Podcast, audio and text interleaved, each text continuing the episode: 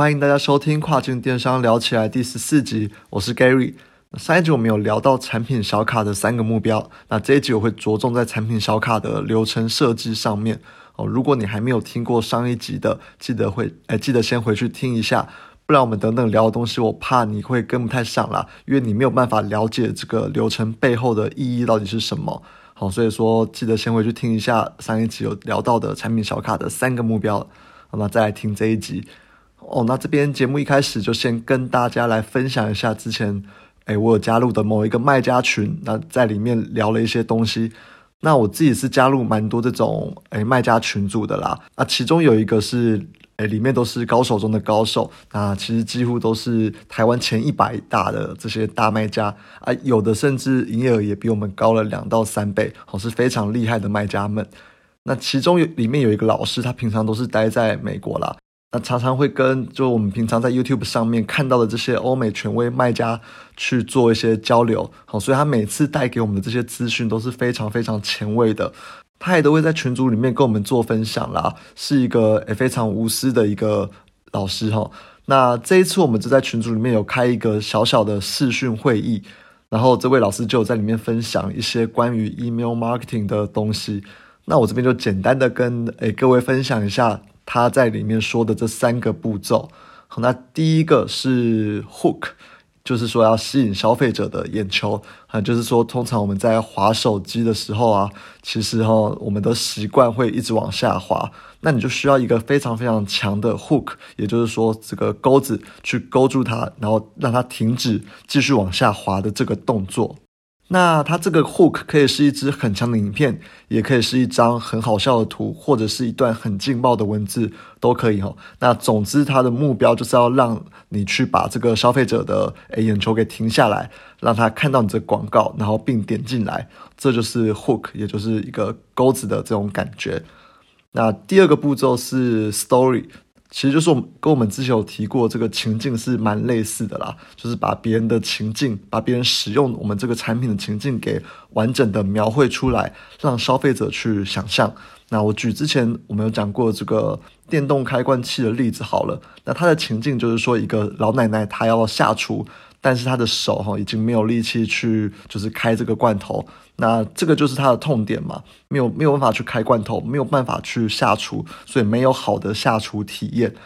好，所以说他卖的这个自动开罐器，它主要的 story 就是说，它解决了这个开不了罐头的问题，所以让老奶奶或者其他手部有问题的这些，诶想要下厨的伙伴们，他们能够也有开心的这种下厨体验。那之前是有一个国外卖家，我记得他是卖油漆的，然后他是写了九十几封的 email 给这些消费者，那一是一个人九十几封哦，那他每一封里面的情境都讲的都是不同的，不就是不同的使用这种油漆的情境，那因为他觉得说每个人在使用产品的情境都会有多少会有一点落差，所以他就是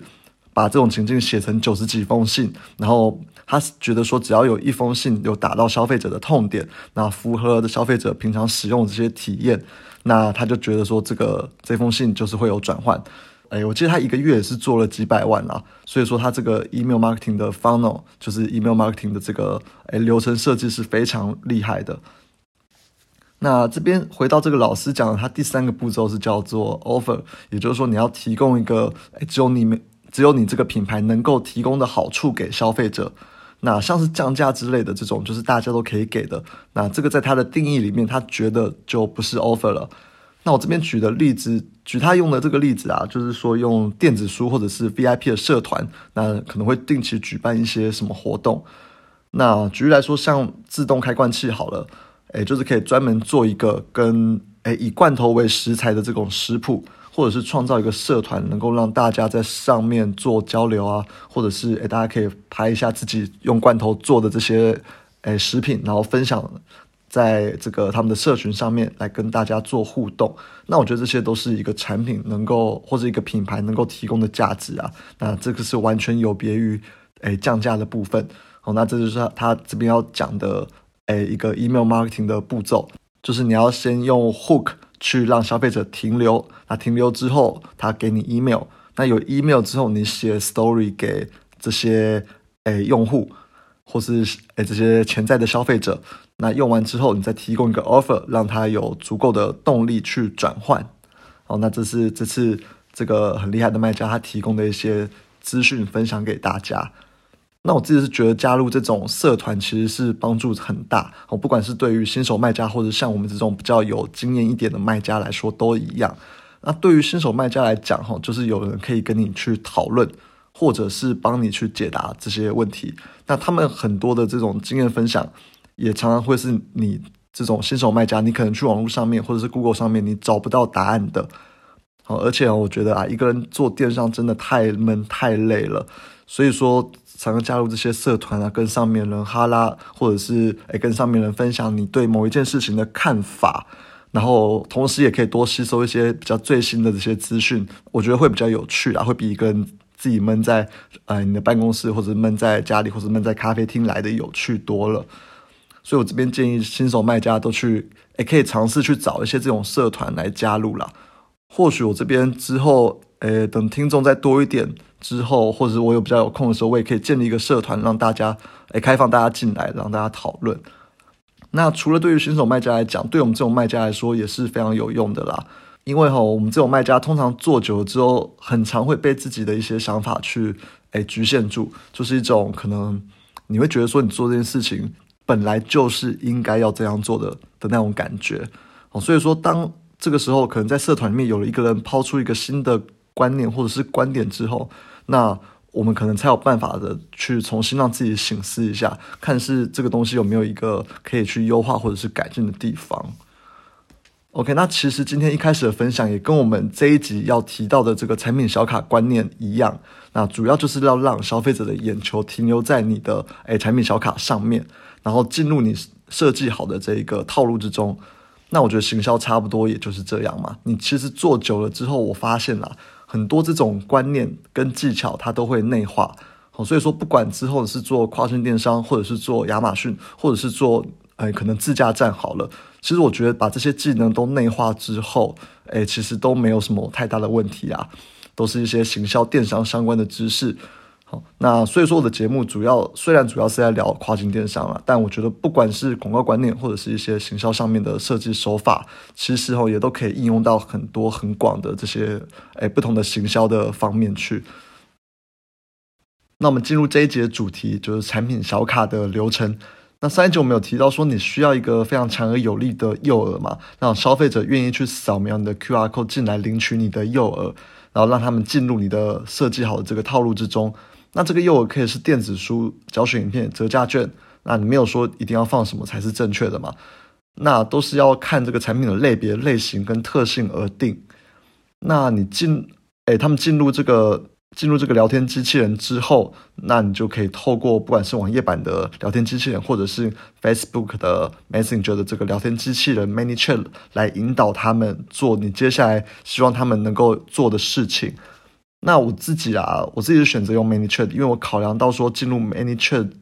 之后就可以马上的快速得到这些消费者的资料。那未来我就还可以用透过这个 Facebook 去再行销这些消费者。那 ManyChat 实际上要怎么操作？我觉得你们可以去看看 YouTube 的影片啦。那这个细节我就不多说。那我要说的是，这个套路到底应该要怎么去设计？通常一开始啊，我都会先感谢消费者选择你的产品嘛，就先感谢消费者，这是非常基本的。那接下来的话，如果你是电子书的话，你就可以跟他说：，诶，为了避免重复领取，请填入你的 Order ID 跟 Email。那如果说你是卖保固的话，我觉得你也可以说。为了之后资料要核对，请填入你的 order ID 跟 email。反正这说法都很多种啦，你可以自己去想。那重点其实也不是要他们的 order ID，而是我们一直强调这个客户资料，也就是 email。我们需要得到这个客户资料，也就是 email，才能够再去做再行销的动作。哦，那这就像我们上一集有提到过的嘛。那开放，哎，开发一个新客人的难度，远远会比卖出给既有客人来的高出许多。所以说，我们有了 email 之后，未来才有更多的空间去做这个再行销的动作。特别是当你一开始上新品的时候，它会非常非常的有帮助。你想一下，我们之前有聊过亚马逊，它上新品有一个蜜月期，也就是说，当你初期卖的好的时候，它就更有机会会让你在搜索排名上面往上去爬。所以说，当你一开始就透过 email 去告诉说，就哎，就去告诉这个旧有客户说，哎，你有卖这个新产品了，那你就可以快速的从 email 或者旧有客户那边得到一个订单。那在亚马逊的系统里面，他就会觉得说，哦，你这个产品是非常 popular 的，毕竟你一上新品，一上这个产品，马上就有人来购买了，那这是一个非常好的影响。那它可以让这个新品的搜索排名快速的往上提升。那就跟我们之前说过的这个自行车理论一样嘛，你一开始稳了之后，你后面就会相对的轻松。哦，当然，如果你是卖日常消费品或是一些补充包之类的，这些用完要去，哎，用完需要继续购买的产品，其实也都可以透过再行销的方式，哦，去提醒这个客人，哦，你们该回来购买喽，像是这种感觉啦。所以说，再行销的这个效益其实是非常非常高的。那回到一开始我们说的哦，消费者一进到聊天机器人，你就要给他在当初他们在卡片上面你说的这些诱饵哦，不管是电子书，不管是保固哦。那有人可能会问说，为什么一定要一开始就提供诱饵呢？那我自己的认为啦，这是跟消费者的信任有关。那你想想看哦，你如果说前面先广告你自己的产品，或者是其他一堆你品牌的资讯，但其实这些资讯他都还没有兴趣，他其实就只想要你的电子书或者是 coupon。所以这观感不会很好啦。哦，你要记住哦，消费者是因为信任你才来购买你的产品哦，是因为信任你才选择去扫 Q R code 进入你的聊天实验哎聊天室。那如果说你不马上给他他原本想要预期得到这些东西，那他会觉得说是被骗了，那这个会影响到信任感。所以说，我觉得一开始就一定要提到，不管是电子书，不管是呃保固之类的这种诱饵。那你顶多啦，顶多正当性的去要一点资料，像是为了避免重复领取，诶之类的话术，去跟他要你的 email，去正当化你要资料的这个理由。好，那接下来就一定要如实提供你原本答应要提供给他的这个东西了。那甚至啊，有时候会在产品小卡上面，我就会在诱饵的旁边还特别写上说，诶，你其实只需要两分钟就可以领到这一个。哎，这一个诱饵了，这一个电子书了，那他就会预设说，哎，其实领这个电子书其实是蛮容易的，不需要填入什么很繁琐的资料，两分钟就足够了。我来增加他觉得说，哦，我很值得去扫 Q R code 进入去领这个的的一个简便程度啦。OK，那我们回顾一下上集有提到的三个小卡目标，哎，第一个是消费者资料，第二个是品牌服务，那剩下的就是要要这个评价嘛。因为因为我们做亚马逊，其实最重要的就是评价的部分，好，所以说接下来我们就一定会去跟消费者去要评价，但这个要评价也不是说你马上就要去要了，哦，那我们有提到过嘛？如果说消费者他都还没有使用过你的产品，那他根本就不会去理你，所以这边我通常来会等个五到七天再去跟他要评价，但这个要评价也不是说这么露骨的，就叫他直接去亚马逊上面留评。哦，你一定都是要在出发在关心消费者的角度去这个方朝这个方向去做，你要让他知道说，诶，你这么做是要为他好，而不是为了我们自己。所以说这边呢，我通常都会讲说，我这段时间，哦，你不知道使用这个产品体验上有没有什么问题啊？是不是一切状况都 OK 啊？有没有什么我们能帮忙的地方？然后就然后跟他说，诶，我们其实是非常在意我们消费者的使用体验之类的。那这个时候你就可以用你的聊天机器人去设计出一些选项。那如果他回答说哦都 OK 啊，这个产品都不错，那下一步你可能就要就可以去请他去亚马逊上留评价啦。那如果说他有一项觉得不 OK 的话，那你这个时候要做的就不会是要他留评价，而是要去想办法去解决他的问题哈，不然到最后你只会得到一颗星的评价。那毕竟我们的目标啦是要确保从哎，我们自己设计的这个聊天机器人里面拿到的评价都是好评，好，这样的话你的产品才有办法去成长嘛。那其实这中间其实可以有很多的变化啦，像是你可以做一个 cross sale 的部分，就是去介绍或者是贩售你的周边产品。那你除了给 coupon 以外啊，这边有两个 cross sale 一定要有的概念，好，我这边分享给大家。第一个是说，你要针对他愿意选择你产品、愿意选择你品牌背后的那个原因，你要再用这个原因去打动他一次。哦，那我举例来说，那个前面有提到的自动开罐器，消费者选择去买它的东西，就是为了要有更好的下厨体验。那这个消费者他是被这个美好的下厨体验给吸引，所以当你要 cross sell 它另外一个厨具，那举例来说可能是自动胡椒罐等等的，你也要用一样的方式去告诉他说：“哦，我们知道说你对于下厨体验是非常有讲究的。那为了提供你更好的下厨体验，我们有一样新的产品要介绍给您。哦，这一种的方式去打，就是一样打他重视消，诶，重视下厨体验这一件事情。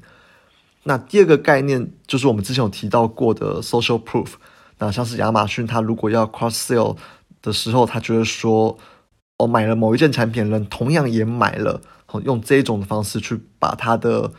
诶，买某一某一件产品的这些消费者都归类为是同一件，诶，同一种人。那你买了他的产品，就代表说你也是这一种人。那这种人通常都还会买什么？诶，就是我是在这个群体里面，那其群体的其他人都买了什么的时候，那我也应该要去考虑买跟其他人都有买的一样的这些东西。我讲的是蛮绕口的，反正就是其他人买的东西，那我是不是也应该要买？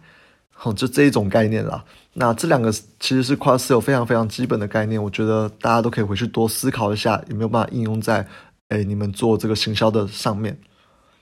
那当然也可以做很多变化，用这个聊天机器人。那包括是一些抽奖活动，或者是买一送一。那甚至你也可以用这种方式去当做诱饵，去增加你的这个 IG 的 followers 等等的，很很多非常非常多的应用方法了。那这个以后未来有机会再来跟哎大家做分享。那这一集主要的内容就聊到这边。那接下来回一下上次还没有回完的评价好了。第一个是大学忘记选修电商的古代人，哇！现在呃，大家留言的这个哎 ID 都取得这么有趣。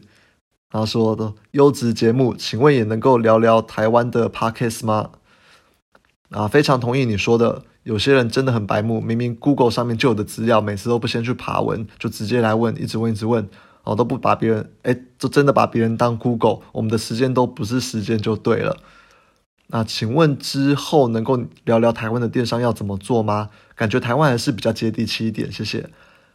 然后几年前我花钱上过类似的课程，一个小时要一千四。现在科技进步了，大家互相分享，免费之外还能学更多，真的是赚了。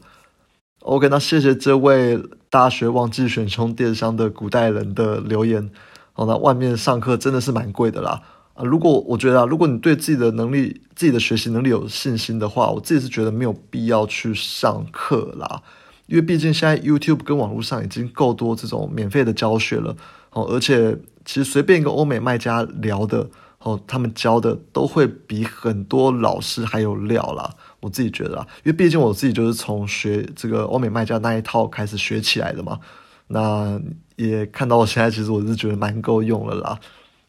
那再来，你是说这个台湾电商哦？目前我不打算做跟台湾电商相关的啦，因为毕竟现在已经蛮多人都在做这个台湾电商的 podcast 了。那我是不需要再去多去跟他们竞争啦。反而是说跨境电商竟然只有我一个人在做，我是觉得是蛮可惜的啊。毕竟我觉得跨境电商的市场，哎，跟台湾电商其实跨境电商还是比较大啦。那我自己当然也是很希望说，能够借由这个机会来抛砖引玉，就是让更多高手，包括我们前面讲到那些老师啊，或是一些比较比我们更厉害的卖家啦，都来做 p a c k a g e 的分享，我们就来一起去提携后进哦。毕竟其实现在很多都想要创业的这些年轻人，或者是一些可能是你们听众朋友啊。如果说这在 Pocket 上面有更多的节目或者资源都可以提供给你们的话，我觉得对于你们的成功来说也是会有更多的帮助啦。所以说，其实我现在一直在想哈，如果做一些新的节目，像去访访谈那种其他高手啊，或者是请他们做分享啊，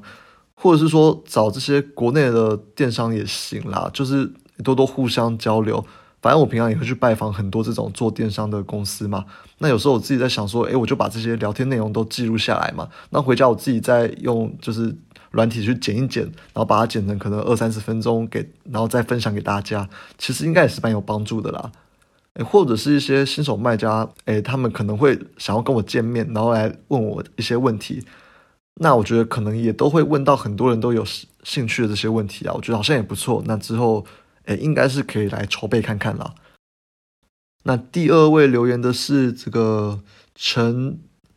呃，这我不会念，C H E N S Z U C B B。哦，他说终于有电商相关的 podcast，本身对跨境电商很有兴趣，但一直没有找到相关的节目分享。之前只能花钱去听课，但老实说，那就是一笔不小的花费，一堂都要几千块。哎，感谢终于有人愿意分享电商相关的内容了。目前听了几集，觉得还不错，跨境的经验丰富，电商分享的面向也很广。那每集长度很适合通勤或是下班休息的时候听一下。哦，谢谢你的这个留言啊！诶，怎么觉得好像大家都很常很很喜欢去上这种诶一堂几千块的课程啊？这几千块真的也是不便宜嘛！而且据我所知。而且据我所知，外面那些老师的套路多半都是会让你继续去花下一堂课的钱嘛，因为毕竟那些老师其实都很会操作嘛，他们很容易就是会让诶一些新手卖家想要去上课，然后可能就花很大的钱在上面。那当然，我也不是说外面那些老师的课程不好啦，我相信很多老师的课程一定也都很不错。那我自己也认识很多老师嘛，其实讲的都我觉得很棒啦。但我自己觉得哈，如果说你只是有兴趣的话，可以先从我的 podcast 或者是 YouTube 上面去做研究。那当你真的决定要做的时候，诶，网络上知识量你又觉得不足的时候，那这个时候你再去请老师，我觉得也 OK 啦。那当然，我也很欢迎大家都留言来问我问题，我觉得跟我有点互动其实也不错的。好，这就看你们每个人的学习方法都不同。那就祝大家都可以顺利的成功。那这里就先聊到这边，谢谢大家收听，拜拜。